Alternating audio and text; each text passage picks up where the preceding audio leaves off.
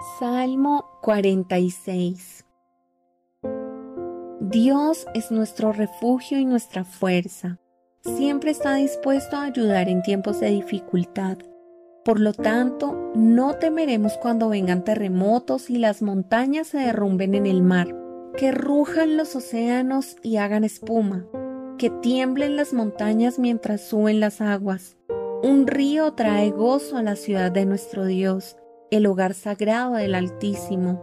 Dios habita en esa ciudad, no puede ser destruida. En cuanto despunte el día, Dios la protegerá. Las naciones se encuentran en un caos y sus reinos se desmoronan.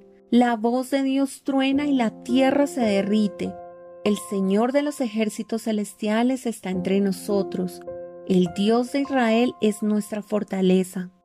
Vengan, Vean las obras gloriosas del Señor. Miren cómo trae destrucción sobre el mundo. Él hace cesar las guerras en toda la tierra, quiebra el arco y rompe la lanza y quema con fuego los escudos. Quédense quietos y sepan que yo soy Dios. Toda nación me honrará, seré honrado en el mundo entero. El Señor de los ejércitos celestiales está entre nosotros. El Dios Israel es nuestra fortaleza.